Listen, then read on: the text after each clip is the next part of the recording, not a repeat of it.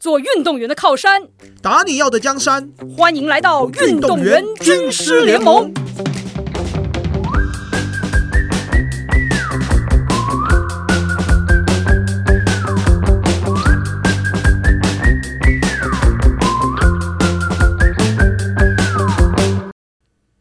究竟是为何我们开始要做运动员军师联盟的文章？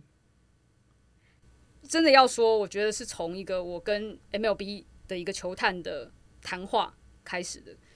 嗯，其实那是去年的暑假，中华队的 U 十八的，就是蓝白，就是等于队内的选训的一个比赛是现场。然后那天其实我是去球场，已经我已经大概有一年的时间吧，没有去到棒球场，因为我过去呃之前吧，就是在其他地方工作，然后也是其他的运动项目，然后那时候正好回去。然后，但其实我从二零二零年开始嘛，就是因为疫情的关系，也算是有点无心插柳。就是说，诶，因为疫情，所以我终于可以真的嗯花一点时间在家待着。呃，在台北待了二零二零年待了八个月，然后二零二一年也待了五个月左右。然后只要我在台北的时间，我都有去，算是台湾最好的青棒球队，呃，去当他们的心理表现的老师，嗯。我每个礼拜去，每个礼拜三固定会过去。那其实我后来因为有事了就不在，就是所以一直到去年的暑假我才终于又回去了。然后那天第一天去球场，他们因为正好拿到这个世界杯的代表权，代表权足训的这种权利是在新北。这边，所以我就去看他们，然后正好教练就让我跟一个球员呃聊一聊。这个球探其实就是正好就是他认识这个球员，所以我们就正好坐在不远的地方。我就其实还蛮直接，我说：“哎，我可以问你一个问题吗？”他就说：“来来说。”然后我就说：“ 哎，就是这几年啊，有蛮多的台湾的选手签了这种呃 MLB 的球队的这种合约，然后都从小联盟开始嘛。但是为什么？”好像这几年很少看到有选手真正的 OK，就是在小联盟的这个层级，就是一步一步的往上，然后最后真正能够上到大联盟，而且留得下来、站得住的。嗯，为什么很少看到？而且以棒球来讲，其实，在在台湾，在世界上来说，还是蛮有竞争力的。那但是真正的要到这种顶尖的去发展，就是哎，你会发现觉得好像总是少了些什么。而且我觉得当已经那么多年没有人能够做到这个位置，我觉得有些事情就不是那么的个案，它可能是一个普遍存在的一个问题。所以我其实就是也是算逮到机会就想要了解一下他的想法，因为他毕竟也在这个行业很长时间了。因为后来也才知道说，诶，他是美国人，然后但是在台湾生活了三十年，这个球探非常有经验。那他对于台湾的球员一定是非常的了解。对，所以我觉得说，诶，第一个就是，诶，你是。了解职业体育的，然后第二个你是呃了解这种选手发展的，因为你签球员嘛，尤其是海外部的国际的球员的话，你一定是从比较年纪小的时候签，然后去去发展，然后再来一个就是他在台湾待了三十年，他肯定非常了解很多这种英文叫做 inconvenient truth，就是不能说的秘密或是不好说的事情。他待的年纪都，我我我我还没出生，他就已经待在 这边了。你你你，对对，我是在青少年时期，他他就到台湾。但是我觉得，就是说他其实是呃很有经验的，所以我其实问他，其实也蛮单纯的啦，就是想知道他是怎么看这个事情的。然后也觉得说他待了这么久，他肯定也是希望能够就是看到好的选手，可以把他们去输送，甚至是呃往更高层级去推进嘛。那其实很好玩。他我问他的时候，他就跟我讲说，首先他就回答说：“哦，这个问题答案不会不会太好听，就是那跟他 pretty，就是答案肯定不会是什么好说不说不出什么好话的。”我说：“来来，快说。”对，然后先给我打个预防针。那后来就跟我讲，第一个就觉得说，孩子们的这种嗯身体还有心理都不够强，就是 physically 跟 mentally。Not strong enough，身心都不够，身心都不够强。然后第二个是说，就是在球场上缺乏好的本能。这个事情很有趣哦，好的本能，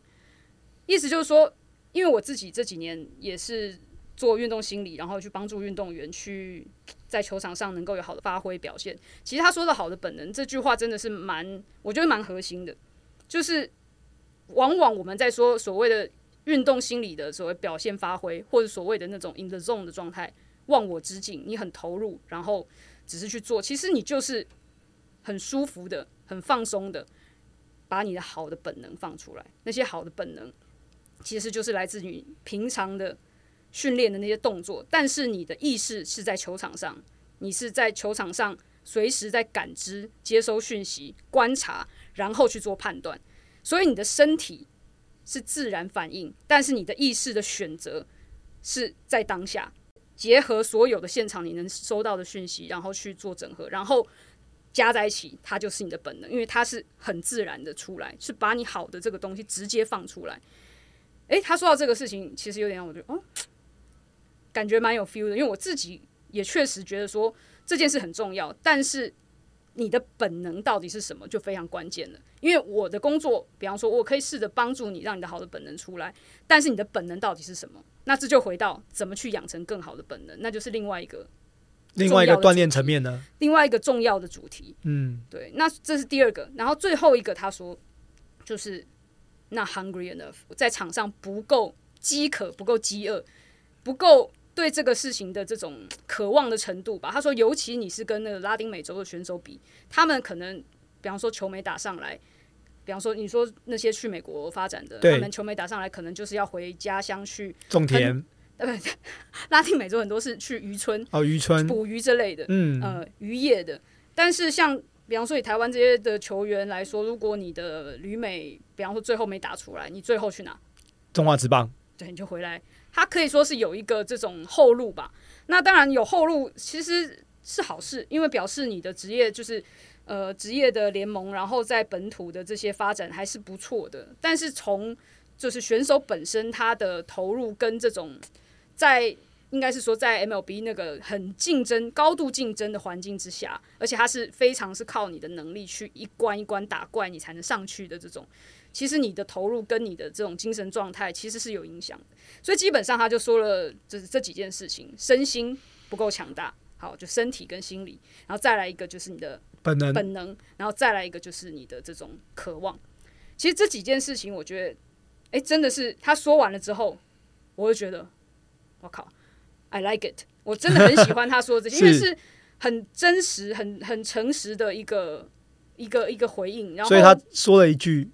这些话不会太好听。他对他先跟我打预防针，就说是不会说什么好听的话。我说来赶赶紧说，我就想听，因为这个才才是我们必须要去思考跟面对的事情。然后我也觉得，应该说，其实真的也看得到吧。过去这十几年，呃，对我从一零年从美国搬回来亚洲，然后其实我觉得，你说到现在，呃，十几年了，其实台湾的体育行业是有进步的。那整体。全世界的体育行业也是在往前走的。那很多东西其实确实在发展。现在哦，运动员很多都知道说哦，我要做体能训练，然后甚至就是说，诶，有时候他在休赛期的时候，心有余力的时候，诶，还可以找体能自己的体能师去做所谓的自主训练。没错，对？那你说放到五年前、十年前，可能这都是非常少数的选手在做事，但现在相对在职业领域，呃，是普及的。就是大家会觉得说，哎，这个事情是是有意义的，是有在进步的。但是你也会发现说，哎，有些东西，比方说像球场上来说，技术大家会先关注，然后再来体能，然后再来跟表现发挥有关，会说到心理。但是有一件事情，就是也是我这几年去观察世界顶尖的选手来说，你要真正的往最高水平去发展，我说的是世界级哦，通常他的脑子是要非常。清楚非常好用的，尤其是那些运动项目是要充分去做选择的。他在比赛当中要做选择的项目，你就会觉得说，所谓的刚刚刚那个球探说到的所谓的这个本能的事情吧，嗯，对，因为你在场上其实他的反应时间是非常短的，那他能够做出来，其实这个东西很多都是都是他，呃，就是那个东西就是他的能力的一部分，那只是在那个场景之下他把它展现出来而已。那我就觉得说这件事情的养成。是很重要的，然后，然后再回退一步，为什么这些孩子到到那样的环境之后看不到好的本能，尤其是跟其他人相比？因为我觉得很多事情是比较级的嘛。那为什么其他，比方说欧美的选手，诶，在这方面的本能可能会好一点，或者是比方说日本，对不对？就是这个东西，我是我觉得就是先从问题来说，我觉得我就是好奇而已。但是真的往深的去想，其实就像我们的教育环境一样，不是只有体育哦，就平常的训练教育的方式，那当然了，就是环境有在改变，所以越来越多的这种培养的教育的方式，会更多的互动性，会鼓励孩子问问题，鼓励孩子去发想，去去理解事情是为什么，是然后去提出自己的疑问。但是说真的，在我成长的年年代，其实这个事情真的是不被鼓励，而且甚至你如果去提问题，老师可能会觉得你在捣蛋，你在作怪，你在给我找麻烦。这个真的，这是真的。那当然，我觉得就是 again，就是刚前面讲的这些东西，它时代是在改变，并不是说现在的所有的人都是这个情况。但是以几率来说，这个事情还是大家比较习惯的，被告知去做什么就去做。那你很多的问题，当你习惯不去探索它、不去了解它的时候，其实那个东西其实就很难转换为真的成为你自己的东西。那当你遇到所谓的变化型，就是诶道理相通，但是情况不一样的时候，你有没有办法反应？这就跟是不是你自己的东西有关了。如果那是你的东西，你就可以去马上去做反应，很自然的嘛，嗯，对不对？那所以这个事情，我就觉得说，诶，可能真的是从我们从小的这种一些。养成习惯，就不要说学校教育了，家庭教育真的是有多少的家长是能够去鼓励孩子问问题，陪伴孩子去找问题，包括去寻求问题的答案。就是这个过程其实很重要。就是答案是什么？其实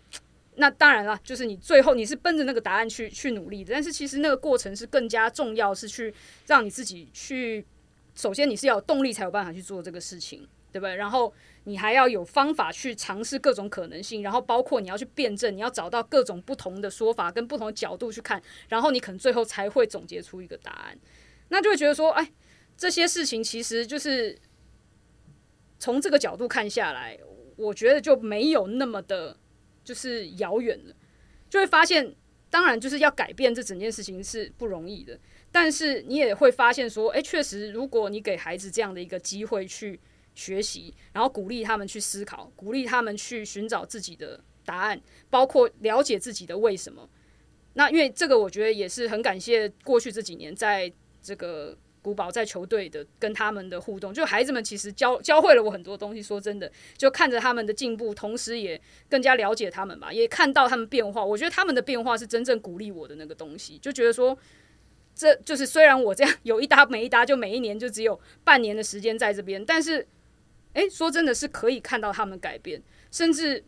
有孩子，我中间说，诶，我离开了一年多，我还在学校的时候，他们才高一，就我是回去的时候，诶，升高三了，跟我讲说，诶，老师，我就是前段时间突然开窍了，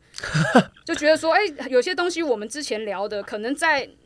刚开始的时候，他不见得能够体会到那个程度，或是不见得完全了解。但是当他包括自己身体慢慢长了，然后训练啊、技术啊各方面的知识水平啊，还有包括他自己的各方面成长，诶，他突然能够体会一些事情了。我觉得他跟我讲那句话是非常非常感动，也让我觉得说，诶，就是一切都很值得。那我觉得这样的改变，其实就是我希望可以持续去做的事情。然后为什么做 podcast？为什么做一个这种这种放在线上的节目？也是希望这件事情可以成为一个呃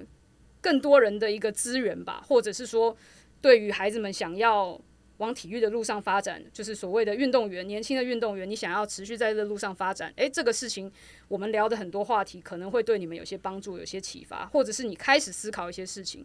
而且我觉得更重要是，你如果不继续打球，那我觉得。我们在聊的事情，我希望很多事情是这种，不光只是对于就是运动员有用的，因为你出社会之后，因为很多时候，对，因为刚说到顶尖运动员，就是很多的他的能力，综合能力是很强的，然后这个包括很多的是做选择的能力，判断事情的能力。那这个事情其实你拿拿离开球场之后，你不管你要从事其他的各行各业，未来对不对？就是其实所有的运动员都有退役的时候。有的二十几岁，有的三十几岁，有的四十几岁，对不对？那每个人的不一样，但是这些能力，我觉得有很多好的能力是不光只有在球场上是有用的。那那些能够到球场以外，能够让你成为一个 更有自信、更自在的，然后更能够去，我觉得就是迎接各种各样挑战的人吧。就是那种综合的去能够去反应、去学习的这种状态，其实